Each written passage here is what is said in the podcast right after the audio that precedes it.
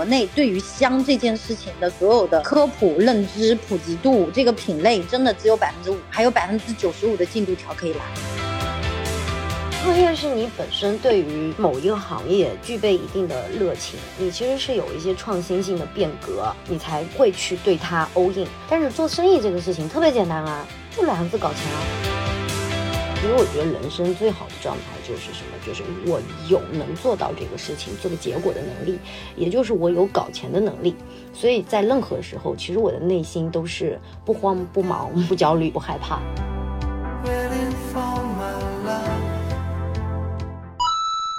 人间清醒，搞钱要紧。欢迎收听女性成长访谈播客《搞钱女孩》，这里有女孩们超走心的折腾故事，有普通人能放心借鉴的财富密码。希望你听完这一期即刻启程，和我们一起踏上致富之路。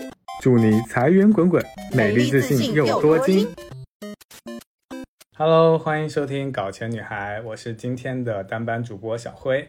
那这一期我们又请到一位优秀的女性创始人。那在了解它之前呢，我特地去搜了一下这个品牌，叫西台香薰。那说真的，说实话，我真的一开始是没有听过这个品牌，结果后面哎，发现它是抖音里面香薰品类第一，真的有种闷声发大财的感觉，所以就赶紧请出这个品牌背后的呃推手啊，西台的创始人薇拉欢迎。Hello Hello，大家好，我是薇拉西台香薰的薇拉。其实我们跟薇娅姐在一个多月前就已经聊过一次啊，育才过一次，然后当时就被薇娅超级折腾的人生给吸引住了，觉得她超级有能量。那我们还是先想请薇娅简单的介绍一下自己现在在做什么，以及你现在的生活状态。我总结一下标签哦，三十加女性。八岁女孩的妈妈，现在的话要问我做什么，我会坚定不移的告诉他们，我现在在做西台香薰。我跟生活相关的，就还会有一个网球场吧，就平时可能就是打打球啊，锻炼锻炼身体什么的。哎，那其实我们因为是已经是这个创始人级别了嘛，那我斗胆问一下，你现在是财富自由了吗？每个人心目当中对这个财富自由的这个。定义是怎么样的嘛？就很多人就会说，哎，你你为什么可以躺平，你不躺平？就经常会有人问我这样的问题。但其实在我看来，收入多少没有那么重要吧，就是只要生活状态好，我觉得这个就特别重要。好，薇娜姐那个侧面透露，她已经可以到躺平的阶段了啊！我注意到你其实之前还有两个标签，一个叫学生时代的领导，还有一个是就业时代的卷王。那我们可以拆开来，就是。挖一下这两个标签，学生时代的领导怎么说呢？在学校的时候就不好好读书，就喜欢去学生会卷。呢，那个时候就是是我们学校的这个学生会主席嘛，然后呢，所以说就是算是学生时代的这个小领导。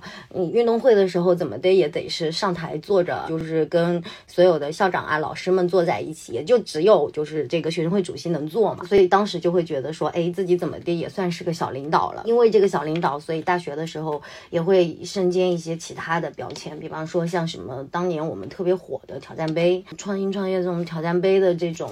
是，然后当但是当时你就已经做了一个很牛逼的创业的项目，就赚到了，我不知道算不算你的第一桶金？算吧，我印象还蛮深的，就是我大一的时候去学生会竞聘一些学生会的岗位。当时就什么系里的、院里的不嫌多，大概报了三五个，然后就都进了。然后你要卖命干好多好多的事情。嗯，当时我好像看到了我们学校的那个学生会主席，我就在想，我有没有机会坐到那个位子？嗯，想一想总是可以的嘛，就想着要不努力一下。到了大二的时候，真的有机会了，然后我就去竞选，就上了呗。上了之后，就因为嗯学生会主席嘛，你要表率，然后所以就。当时挑战杯的时候，就你要带队，然后因为可能我自己本身家里也是经商的吧，就是对这种做生意这事情，可能天生有那么一点点敏感吧。当时我们有很大的那个创业园，嗯，是给大学生创新创业的学校里面专门划拨出来的一块物理空间。还挺大的。然后呢，那个物理空间当时就要招租，说给大学生创新创业的项目，我就我就去了。我说，嗯，我们大概这些项目，要不咱们就一起把这个创业园拿下来。然后我们就把那个创业园用我们的商业计划书说服了学校的领导，就把它拿下来了。拿下来了之后呢，我把整个，因为它分一层和二层两层嘛。然后一层的整整个全部都用来开了当时的一个叫数码店，我还记得当时因为有两个学长一块创业嘛，所以我给他取了个名字叫三巨。三巨三巨头吗？对，嗯，其实就叫三巨啦，就把那个头觉得有点土，就没要，所以就叫三巨数码。然后为什么当时要做数码呢？其实我不知道，就是现在可能三十家以上的就是同学们可能会相对比较清楚啊。在我们上大学那个年代，就其实它没有什么淘宝啊、京东啊，所以呢，那个时候我们买所有的这种数码产品，尤其是大件类的。比较重要的东西，它其实只能线下买，所以呢，那个时候我们就拿来，嗯，给它做了一个类似于数码商城、数码集合店吧，就是什么都有。比方说，你上学可能要买电脑啊，嗯，笔记本、台式或者是耳机，嗯，U 盘，然后甚至是很多就是。呃，你会用到的一些配件类的东西，然后我们就会觉得这个东西是刚需。然后呢，因为学校在下沙嘛，然后又比较远，杭州下沙，他们可能买的也不方便嘛。然后，所以我们就到那个当时有一个杭州有一个很大的电脑批发市场叫百脑汇，还有一个叫一高。然后我们就每天就会摇，大概我想想啊，当时从下沙到这两个电脑商城，公交车大概要摇个。六个小时，然后就带回来一大批的货，然后就嗯，就就就很多学生就会等着到你这儿来买。但是实话说，那会儿挣钱还挺容易的。你比如说，你可能一个 U 盘拿过来就十几块钱，就可以卖到大概四五十吧。就这样吧，一天大概销售额有个一两万吧，啊，利润差不多有百分之五十以上，所以就还挺香的。然后后面因为我们那个店开的好嘛。然后联想电脑卖的也好，当时联想刚好联想集团有一个什么，嗯，大学生这种联想电脑的这种，嗯，校园店的计划，然后就来找我们，然后我们就递交了一份联想电脑校园店的那个计划书，然后没过多久吧，叫我们去答辩，然后就给我们批了八十万，我们就把那家店开下来了。啊，整体的话，其实，在大学里面，我觉得就是，嗯，这个还蛮蛮有收获的。哎，那当时你赚了这个钱，最后怎么花掉的？你们三个人分了吗？嗯，其实也不是，当时赚了钱就是因为我大二的时候开了这个店之后有利润，我就没有再问家里拿钱了嘛。哦，后面又拿它去开了另外一家公司，就是做传媒的。叫三聚传媒做广告和活动，然后就拿一部分做这个哦，对，还买了一台车，其他的好像也没啥了吧，因为也不是那么多啦。你创业了，但是其实创业的部分，我觉得还就是很典型的一个广告人的生活模式，但是在后面你去就业了，你去找工作了，而且你这个跨度很大，你去了一个地产公司做这个行政管理。你能不能说一说这一段经历？然后这个是另一个标签，叫就业时代的卷王，你去就业了。嗯，我这个人可能好奇心比较强吧，就是嗯，正常你比如说你要跨行，可能第一想法就会想说跨行是不是比较有难度，我能不能做好这个事儿？但是我当时就是有这一份 offer 的时候，我的内心想的是说。哎，这个行业是什么样子的？我好像还挺充满期待的。我从学校出来之后，不是去 f o r 广告公司嘛？嗯，确实学校嗯学到也锻炼到很多东西。然后广告公司出来了之后，当时又拿到很多 offer。我为什么去这家地产公司，就是商业地产啊，做商场的？就是因为我觉得它离我就是了解和熟知的领域是最远的，所以我就选了它。但是你不会觉得不确定性更大吗？我能 hold 得住吗？这个工作？你还年轻嘛，对不对？就是你不确定性越大的事情越有挑战，越好奇啊。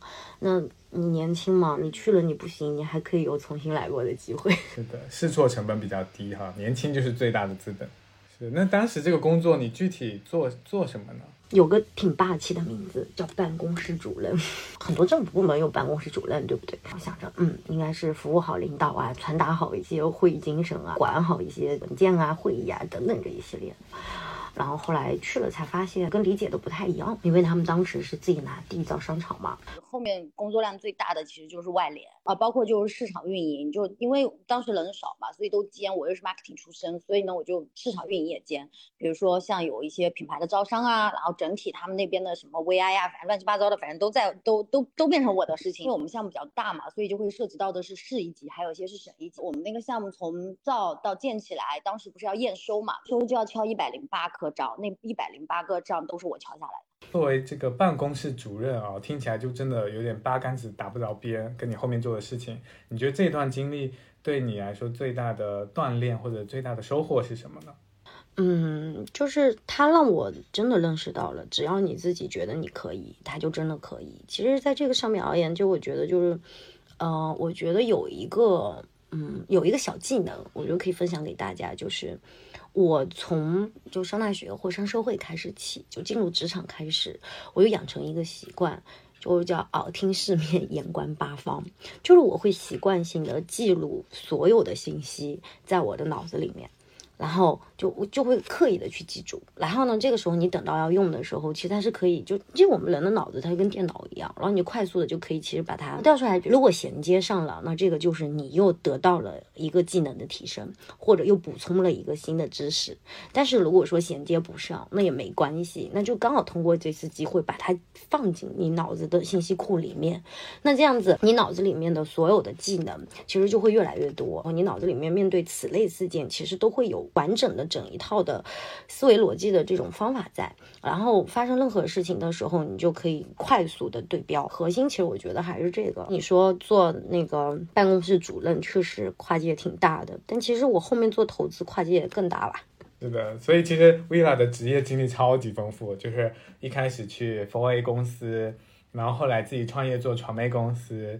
然后去了地产公司做这个办公室主任，然后中间还跑到山西去搞什么酒店开发、挖煤，然后给当地那个给老板搞那个高级的酒店、五星级酒店。后来又回来做这个又创业了，做抖音的这个 MCN 公司，然后现在在做西台又一次创业。对啊，所以你每一次都。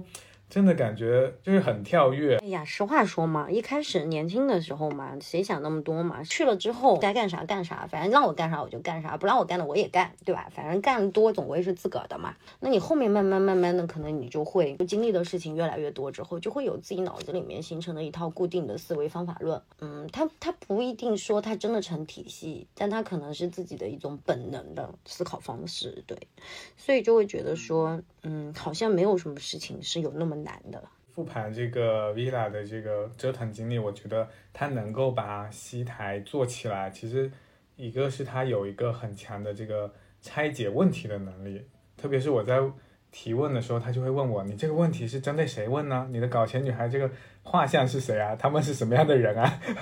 我就觉得哇，这个有点被他问懵了啊，然后就是感觉他是一个很会拆解问题的人。那我们就继续推进你的这个人生进程，到了西台这一个创业阶段，那就很好奇你是什么契机选择创业西台？我觉得是天时地利人和，这么说可能有点矫情，但事实其实就是这样。天时呢，就是。因为之前我自己的所有的经验、履历、经历，包括一些资源，它其实在做这个西来香薰的这个项目上面，它可以得到一个相对比较充分的发挥和嫁接。第二个呢是。真的，我碰到了一个可以给他打一百分的合伙人，就人和特别重要。然后这个地利嘛，杭州嘛，对吧？这个电商之都，再加上现在电商、抖音以及就是整个市场的整体的这个行情，所以我觉得就是没有什么比现在这个时候更好了。那当时你选择做西台的时候，有没有做过什么样的分析？哎，比如说这个项目、这个赛道有搞头吗？然后他，你现在手上的资源能够呃去做这件事吗？就是当时是怎么样去考量这个决策的？你要说没有呢，那也太假了，对吧？对，毕竟是生意嘛，咱们还是要现实一点。对，当时就是会说，哎，这个品类似乎它会在我的生活里面经常出现，但好像似乎它又离我们挺远的。就当时还觉得这个行业挺神奇的，也挺好奇的，然后我就去扒了很多的，就是这个行业的一些行业数据啊，就会发现去扒香薰行业的数据的时候，它连一份独立的调研报告或者咨询报告或者行业白皮书都没有，它甚至于连。嗯，国标或者行业标准都没有，所以你就会觉得，哎，这不是一个特别好的机会吗？然后你也会想说，哎，为什么在中国这个行业是现在的这么一个状态呢？那我有没有可能为这个行业做点什么？是，就是我从做戏台开始，其实真的我发现国内对于香这件事情的所有的就是科普认知普及度，这个品类真的只有百分之五，还有百分之九十五的进度条可以拉。那我自己从体感上来说，因为可能我自己像主业是属于这个身心健康的行业嘛，那我就进来以后发现啊，很多这种香氛啊、香薰啊、精油的品牌，就感觉新消费在这个分类里面特别的卷。当然，我我我觉得这个也得益于这个供应链的这个成熟、货源的成熟，所以他们其实要把一个新的这样一个品牌做起来是容易的，所以。西台怎么样找到你们自己的这个差异化竞争的优势呢？其实西台这个品牌已经做了有十年了，就是西台香薰其实是一个 D to C 的品牌。就什么是 D to C 呢？就是源头直供消费者。当时我的合伙人就是跟我我们在聊这个项目的时候，我就觉得说，就是哎，他们的东西很好，因为我们西台香薰的工厂是我们自己的，所以呢，我们所有的这个。优势就供应链优势相对来说就会比较明显嘛。然后当时其实，在做整体分析的时候，也是有，嗯，就很大一部分是因为我们可能有自己的供应链，所以呢就会有话语权，嗯，才会觉得说这个行业比较好。其实西台从。去年开始吧，重生是两个团队的结合，一个是供应链团队，另外一个是营销运营团队。就是我们的整个的营销运营团队都是专业的营销人和，呃，本身在做专业的电商运营以及线下运营的这些小伙伴组成的。我实话实说，就是这些小伙伴，我其实，嗯。用三顾茅庐一点都不过分，就是因为他们都是我可能在以前个就是。嗯，这三十多年的这个经历里面合作下来，在这个过程当中，相对来说在能力呀、人品啊、价值观上都比较契合的。去年开始跟我的合伙人做这个西台香薰的项目之后，然后我就嗯三顾茅庐吧，然后就去把他们一个一个的都请到我的这个团队里面来。为什么我现在脑子里是那个封神榜的画面，众神归位？实话说，我自己也觉得就是有有这么点这种感觉吧，所以就我。觉得就是团队是很重要的，就是做成任何一个项目吧，我觉得团队是排在第一位的，所以我会花多一点的时间把合适的人放到合适的位置上。我就觉得自己比较幸运的就是我们这个团队，大家所有的人都是奔着要把西太香薰做好，做成我们心目当中想要的那个样子。你会在他们身上看到他们真的把这个项目当做自己的项目来做，所以我就觉得我还挺幸运的。那这个我觉得是我自己比较大的竞争优势啊。然后第二个嘛，就是刚刚也是我团队的一部分，就是供应链。就供应链这一块，实话说。我觉得就我们可以在成本上面达到最优吧，就把我们的所有的这个利润可以让出来给到消费者，然后呢，把我们的真的中间商差价的环节全部省掉。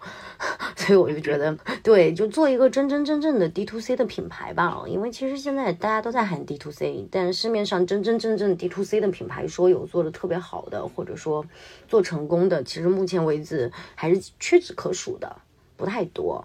哦，你你在我们这个行业就更少了吧？另外分享一下，就是我最近比较有底气的一个，就一个我自己觉得，就让我对于西台香薰这个项目就是比较。嗯，就是更加有信心、更加有底气的，就一个策略，就是我们整一个品牌团队花了大概半年的时间吧，总结出了我们自己西台真真正正的，就是在品牌策略上的区别于别的香薰品牌的东西，叫西台香谱。这个香谱是怎么来的呢？我可以简单说一下啊，就是它其实是我们西台实验室，就我们有一个团队，就专门是我们西台的一些。嗯品牌和产品部门的小伙伴，还有生产部的一些小伙伴。然后呢，有里面还会我们邀请到一些，比如说研究我们这个就古香方的、从古代的香方的这种老师，然后还有是我们的那个四大香精公司的一些调香师，就国际比较知名的一些金鼻子。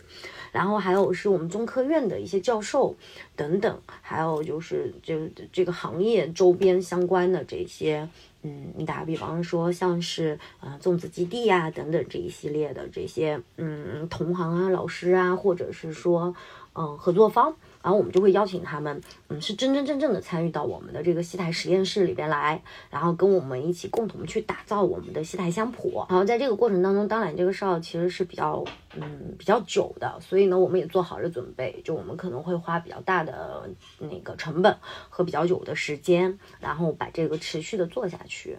那总结来说呢，其实是啥？我把它总结叫香直调气。为什么叫香直调气呢？香大家应该就是比较能够想象得到，它就是香方。但其实它不是香方，它是古香方。就是我们的团队，我们西台实验室的产品的小伙伴和我们的这个嗯产品策划的小伙伴一起，就是和我们的这个古香方的外部的一些老师探讨了好久，钻研了好久，最终就是有还原出来，就是中国的这个一百八十四味古香方。中国的香吧，早在公元四千五百年的时候，其实就已经非常非常的使用广泛了，在。中国的话，就南北宋时期吧，比如上朝你要熏香，然后你客客厅、卧房吃饭哪哪，反正你都得要放香。然后男女之间表达这种感情也赠香囊，所以其实当时那个香文化在整个中国其实还蛮盛行的。然后中间可能因为战争啊，然后因为各种各样的一些历史的变革吧，所以导致于香这个东西在国内就慢慢慢慢的可能就嗯淡了。就体量也没有那么大，所以呢，我们就花了很大的成本和时间去还原了一百八十四位的中国的古香方。然后在这个一百八十四味的中国古香方里面，我们又去提炼出了四十二种中国植物的这个香方的原材料，比如说像我们中国比较特色的桂花呀、什么月季呀、梅花呀、牡丹啊，其实都有这些，其实都是很好的这种香料的原材料。像这个四十二种的话，它不是说你自己家那个院子里面种的它就可以。然后呢，我们整个实验室又去全中国找了十九处就核心这些中国植物香料的这种采种植基地，然后呢，这十九处就找到了之后，就跟他们谈说，哎，我们每年要从你们这儿就是采购，嗯，就预预约种植，啊，我们要这样的这些香料来做我们的什么呢？来做我们的调。调是就是我们的这个香方的味道嘛，香谱里面的这个调，它其实也可以叫调啦，因为调香师调香师他其实就是得要把它调出来。那我们通过自己有的这个三 D 锁鲜萃取技术，把我们的那个植物的天纯天然的这个香味提取出来了之后，然后你说气，我们是觉得说就是在。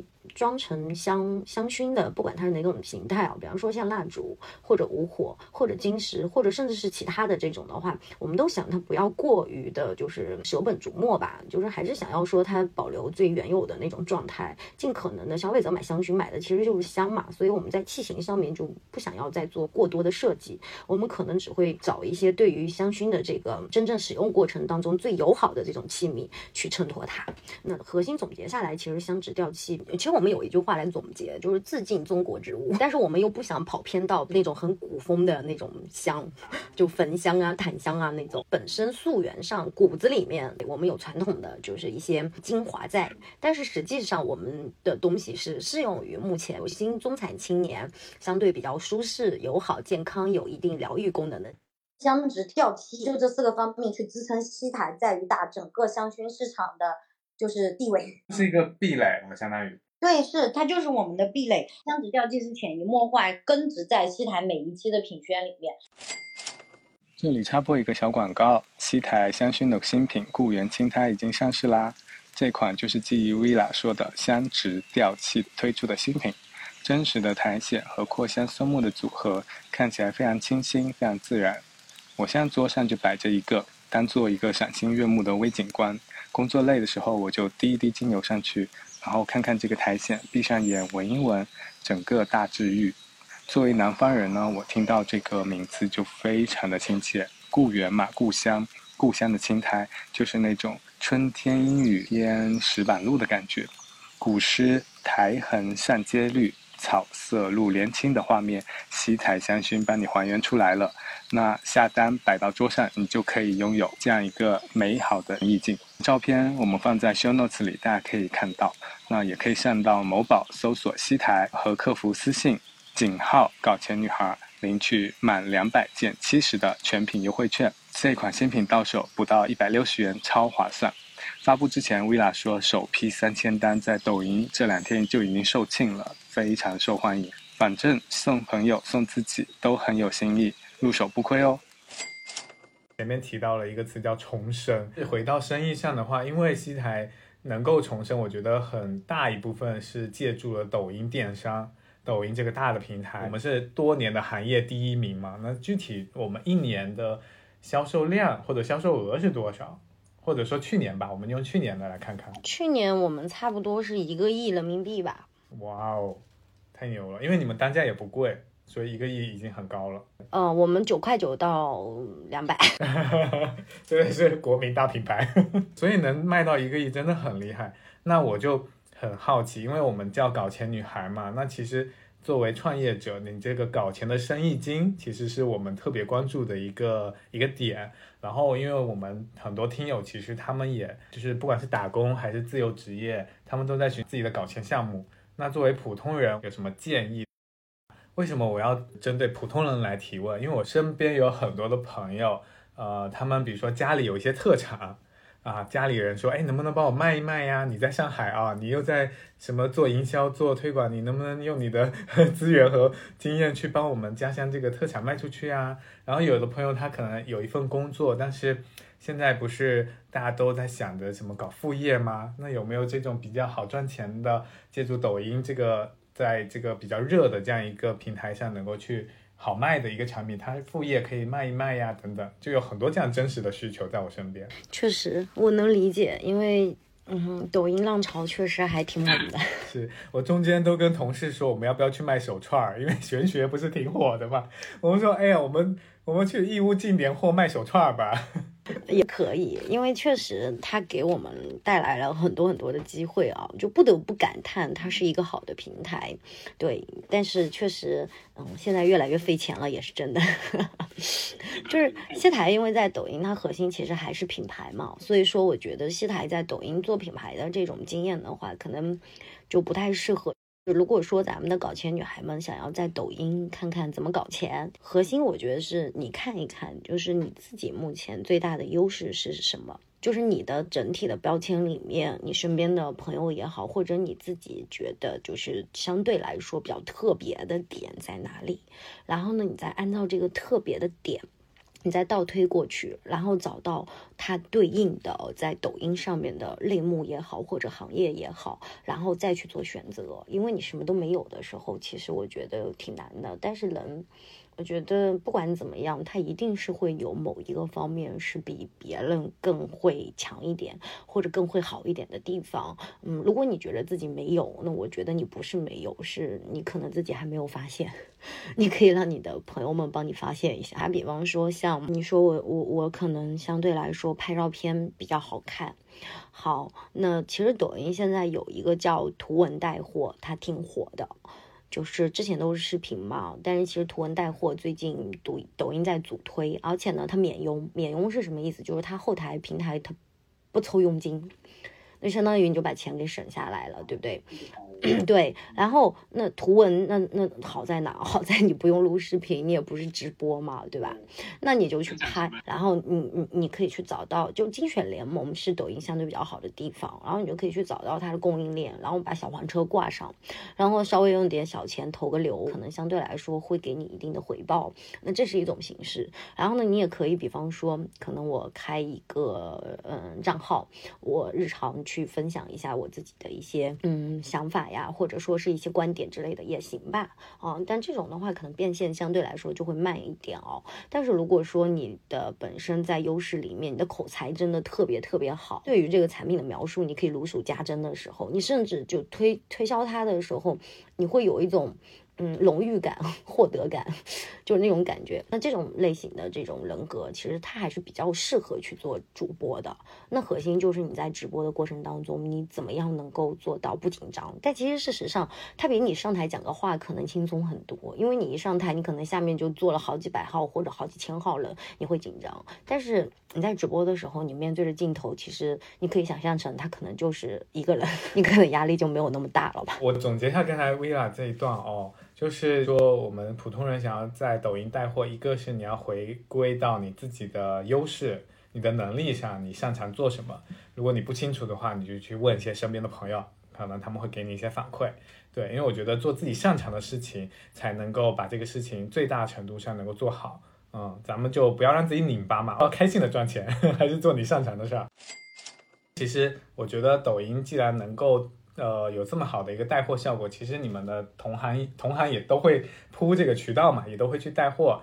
嗯，包括其实有很多大的主播，因为你们相当于自己在做自己的品牌账号，那会不会也有一些，比如像李佳琦啊等等这种大的主播，其实你们也需要去做一些投放。那你们在这个抖音上的这个。自己带货跟外投这个比例上，这个策略上有什么考虑呢？去年的话，我们的打波跟电波的比例是五十一比四十九。相当于五五开。今年的话，因为其实从整个平台纵观来说，达人带货的体量一直在往下降，就是达人带货整个转化率没有之前那么高，然后整体的体量也在下降。但电波的话还是趋于稳定上涨。但是今年有一个不错的地方，就是我们的商品卡，也就是商城的这个成交会拉高。所以今年的话，可能这个比例上面会发生一点变化吧。就是抖音自己有在推抖音商城，然后我们可能现在就商品卡的成交量也在逐步的往上走嘛。嗯，还是背靠大树好乘凉哈。哦，对，就是反正他推哪个，那咱们就往哪个跑呗，认清现实。对的，打不过咱们就加入。没错。哎，那我还想补充提问，就是我也想要加入这个赛道，我也要做一个香薰的品牌。我要跟西台去抗衡。那如果对于这种有创业热情的小伙伴，呃，你会给他什么建议呢？一个是说，我想问具体这个行业有什么机会点，嗯，它的那个行业的这个增长空间也好，或者说你看到的这个消费趋势也好，有什么可以分享的？然后另外是就是从一个就是创始人的角度来说，你要打造一个新的品牌。有什么注意的地方？我觉得不管是哪个赛道吧，我觉得对于创业者来说都是一样的，就先评估一下自身。一，我在于创业做这个项目的时候，我是否具备，就是嗯，我去做它的几个条件，或者是具备这几个条件当中的某几个条件吧。打个比方说，我足够有钱，我可以烧。第二个就是我对于这个行业足够了解，就我的专业性足够强，啊。然后第三个可能是说，嗯，就是我对于这个行业也好，包括资金也好，都没有那么多。但是，比如说我是一个营销人出身，或者我是一个设计师出身，那我可能对于做这一类型的产品，我有一些先天的优势。对，就是等等这蛮多的要素里面，你可能就。多少要具备一些这样的要素，你才能够去进行一个尝试吧。你今天跟我说啊，我想要就是做一个香薰品牌，OK 啊，我非常 open，打开大门欢迎。为什么？因为西台不仅仅是一个 C 端的 D to C 的西台香薰的品牌，它其实也是一个 OEM 和 ODM 代工厂，所以就你可以找我。我甚至会跟你一起创出谋划策，然后呢，你把这个品牌创立完了之后，你所有的产品都是西台给你 OEM 或者 ODM 代工的，挺好的，我觉得欢迎大家来创业。回头我就我就搞个搞钱女孩的香薰，就是欢迎大家来西台定制。是的，是的，所以其实嗯，只要是创业吧，就是做什么赛道、做什么品都是一样的，都是要分析一下你自己的能力、资源、你的优势。嗯，所以其实回到你前面说的，当时你选择做西台，就是天时地利人和都占有了啊。嗯，对啊，肯定啊，因为你天时地利人和，你感觉机会到了，然后呢就开始正儿八经的把这个行业、这个项目真真正正的做一次解剖。嗯，所以这个事情是你觉得是相当于就是现实大于目标，还是目标大于现实？这其实是两种做事情的思维方式，有的人是目标导向的，有的人是。呃资源导向的，就是他会说，可能有人说我现在手里就这么点东西，我能不能先跑起来？呃，有一个词叫做 MVP 嘛，最小的测试的模型，我可以可以先做一个可能就是一个 demo 版的产品，然后先什么可能在一个小的社群里卖一卖啊，拿到一些反馈，我再不断的迭代。但是，嗯，像你可能就是一开始定了一个很有野心的，我要改变行业，我要我要做这个行业的这个创新。那我理解，那不叫创业，那叫做生意。你觉得它的区别是什么？创业是你本身对于某一个行业具备一定的热情，你其实是有一些创新性的变革，去对于这个行业做出的一些贡献，你才会去对它 all in，会对它付诸于一切。但是做生意这个事情特别简单啊。就两个字搞钱啊！就做生意就没什么，比如说做生意你就不会考虑那么多。哎呀，我品牌走下去会怎么样？我的消费群体对于我的反馈会怎么样？我的渠道我怎么样能够把它维稳？哎，我的产品开品周期应该是怎么样？我的供应链应该怎么去做管理等等？不会想那么多，只会想着说哦，我怎么样能够把我的货卖得更多？在创立这个西台的过程中，有没有你觉得很重要的节点？可以是好的，也可以是不好的，就是你觉得很重要的一些事件。第一重要的就是真的就是。我用我的真心对打动了那些我真的觉得就是特别厉害，或者说对戏台特别重要的这些人才加入到了这个团队里。还有就是我跟我这个合伙人的磨合吧，就是嗯嗯，就是一般来说，其实如果说是大家创过业的都会知道，其实你做。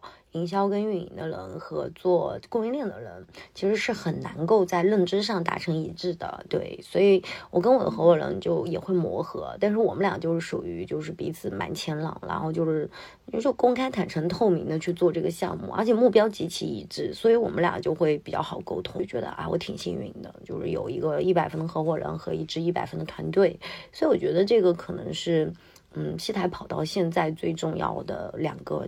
嗯，两个事件吧。我还以为你会说什么生意上，呃，做了一笔大订单呀，或卖到第第一个一个亿的时候啊，什么什么之类。看来你还是蛮感性的。没有没有，因为你做成事儿的永远是人。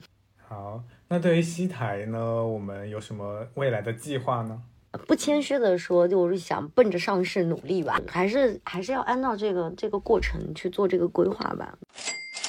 薇娅其实创了好多次业嘛，就中间做传媒公司、广告公司。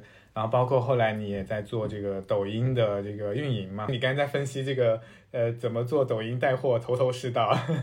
然后以及现在在做西台，其实好几次的创业，你觉得这一次的创业跟之前最大的不一样是什么？可以是你的自己个人的成长呀，或者是你觉得呃。作为一个创业者，他更应该考虑的东西啊，理性的、感性的都可以。之前的创业其实都是偏偏服务向的，就是嗯，就是永远是人前最光鲜亮丽的那一个部分。但是嗯，做西台之后，嗯，你就会发现说，其实后端也很重要吧？对。然后你要说成长的话，真的就是，嗯，我觉得确实我这。一年或者这半年，我觉得我成长特别特别大，思考问题的方法、思维逻辑，以及可能甚至是沟通方式，对都不太一样了。就之前想的东西会偏前端，现在想的东西会偏全局，前端加后端一起。对，因为之前我其实实话说，我不太懂供应链，嗯，就是一个营销人，对我是一个运营和营销的人。然后你你就没真的就以前可能也不太想去懂供应链，然后后来你就会发现，其实你要做成一个项目，其实真正你该懂的是供应链，真的要去把脚扎到那个土里面去插秧。对，因为那是核心竞争力，真的是的。那你刚才说沟通上也有一些变化，这个有什么变化？嗯，就是之前就我我其实是一个做事情的时候，我理解相对比较。就六亲不认吧，做事儿的时候啊，就是很多时候我可能跟人家说一件事情的时候，我真的不会考虑到别人的情绪，我会就就着这个事情的本身，然后就会有有身边的人提醒我说，他说你知不知道你在说这个，就这个事儿的时候，你的表情、你的眼神，就你的整一个的这个话术，你就会让人感觉到就是很不屑，很就是很不好。然后，但但但是我并没有骂骂一个字，你能明白就那个场景吗？但就足以让对方已经。快要崩溃了，是吗？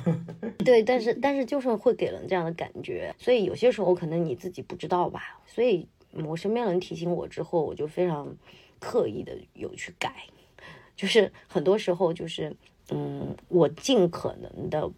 不去发表我的一些想法和观点，因为因为其实你说的任何一个字一句话，其实别的小伙伴听了之后，他就会去揣度，然后就会就会想哦，你是这么想的，他就没有自己的想法，会拿着你的想法去落地呀。是因为你是创始人，你说话是有分量的。比方说，他拿着你你说的这个，但是你说的这个，你只是举了个 demo。但是对于他来说，他也不是说是我要图捷径，我要图方便，我这样去做，而是他的习惯性思维。我们最后还有几个固定会问的问题啊，对于想要当下想要搞钱的女孩，你有什么建议呢？那这个我觉得可以猜一下啊，不同的搞钱女孩不同的状态，比如说可能还在嗯大学即将毕业的搞钱女孩，嗯，她们有什么建议？然后进入职场的可能。呃，工作三年以内的吧，或者五年以内的，然后以及还有已经过了三十多岁，像我这种职场老人，然后在思考职业的这个呃转型期，或者要不要创业、继续打工等等，处在这样一个职业的迷茫期的老人，有什么建议？我觉得，如果说是嗯刚上社会的大学生，嗯或者即将上社会的，其实比较简单，就其实谁不是苦过来的？谁没有挤过公交车？谁没有挤过地铁，对吧？然后谁没有那种就是真的还蛮卑微的时候？谁没有那种就是抬头望着那个写字楼就想着说我一定要在这扎根的这种状态？其实都是这么过来的。我当年也一样。所以在这样的状态之下，其实不用想那么多。嗯，我觉得就四个字吧，就是你多学多做，因为你学到的都是自己的，你做的也都是自个儿的。你光想不做，嗯，可能永远都是别人的。然后。你要说在针对于，比如说两到五年或者三到五年的这种职场人的话，那我觉得这个时候其实已经会有一些自己的沉淀、自己的想法，甚至是自己的一些资源在。嗯，这个时候其实是我觉得主观意识相对比较强的阶段，我们称称之为它其实是在。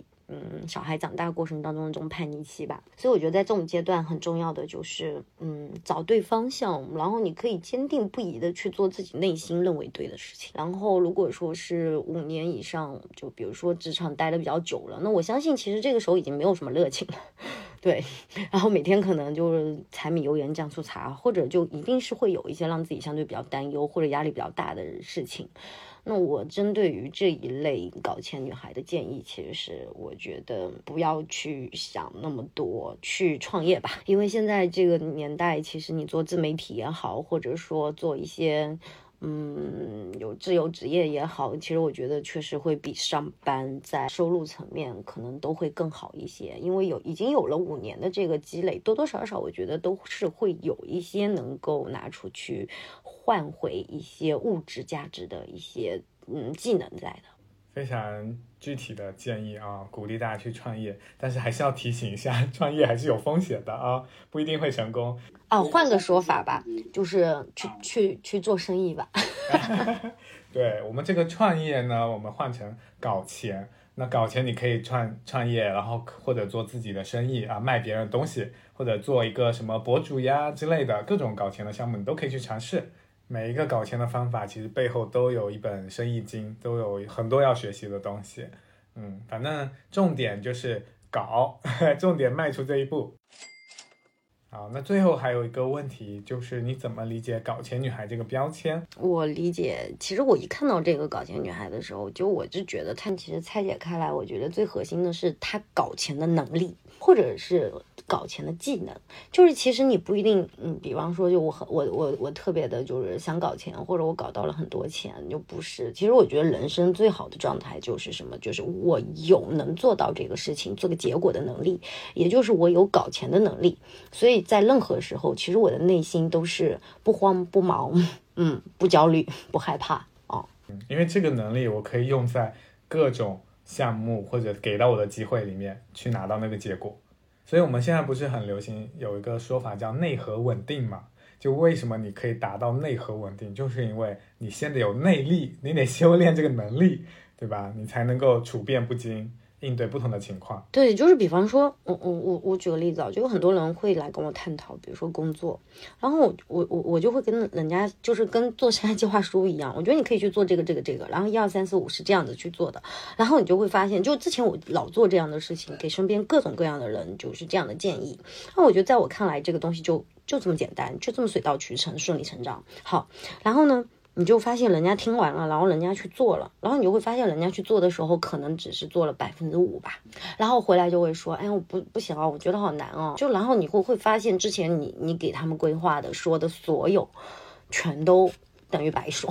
既然来问我意见和建议，那我就会告诉你，然后我就会说，哎，你可以这样这样这样那样那样。就在我看来，逻辑是很顺的嘛。那你捋完了，你就按照这个去做，它肯定是能成功。就一件事情，你规划在前，但你这个事儿到底能不能做成，它靠的是执行啊。对，师傅领进门，修行靠个人。嗯，对啊，然后你你得去做呀。然后你就就比如说你害怕，你畏惧，你不敢去做，你连一开始踏出那一步的信心都没有，就先否定自己。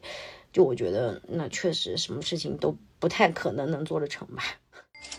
好的，那今天很感谢薇拉姐做客来分享了她创业的这个心得，也谢谢小辉，非常感谢，也希望所有的搞钱女孩能够嗯来西台，然后帮助西台香薰，或者说携手西台香薰，我们一起把西台香薰做成是国民香薰品牌。